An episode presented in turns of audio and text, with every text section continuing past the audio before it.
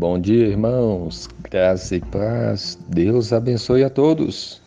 Em Romanos 12, 2, a palavra de Deus diz assim para nós: E não sede conformados com este mundo, mas sede transformados pela renovação do vosso entendimento, para que experimenteis qual seja a boa, agradável e perfeita vontade de Deus.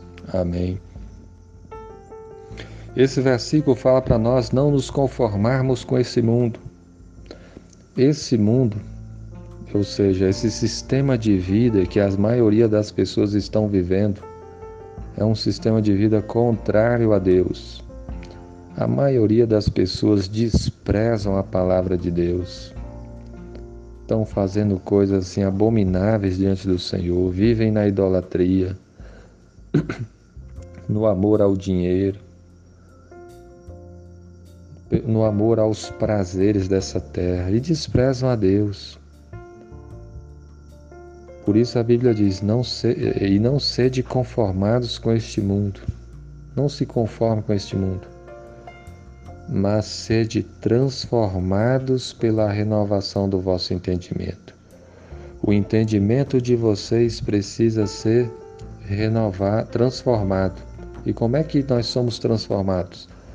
Quando nosso entendimento é renovado, pela renovação do nosso entendimento. Você passa a entender a palavra de Deus, o seu entendimento vai sendo renovado, a palavra de Deus vai dirigindo a sua vida, vai guiando seus pensamentos, as suas palavras, as suas ações. Você vai sendo transformado com a renovação do seu entendimento. Então, por isso é importante ler a Bíblia, ouvir a pregação, pedir a, pedir a Deus o Espírito Santo para agir na sua mente, para que sua vida seja transformada de dentro para fora. E assim nós possamos então para que experimenteis qual seja a boa, agradável e perfeita vontade de Deus. Se você quer experimentar, viver a vontade de Deus, a boa, agradável e perfeita vontade de Deus, você precisa então ter a mente renovada pela palavra de Deus, a renovação do vosso entendimento. E aí sim você vai viver de acordo com a boa, perfeita e agradável vontade de Deus.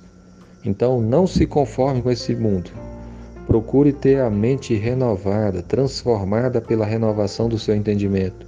E assim você vai viver a vontade de Deus. Se arrependa dos seus pecados, creia em Jesus Cristo, o Filho de Deus que morreu naquela cruz para nos salvar. E não se conforme com esse mundo. Esse mundo vive contrário a Deus, mas busque ter a sua mente transformadas pela renovação do seu entendimento e assim você vai viver de acordo com a boa, perfeita e agradável vontade de Deus. Que Deus abençoe a todos. Amém.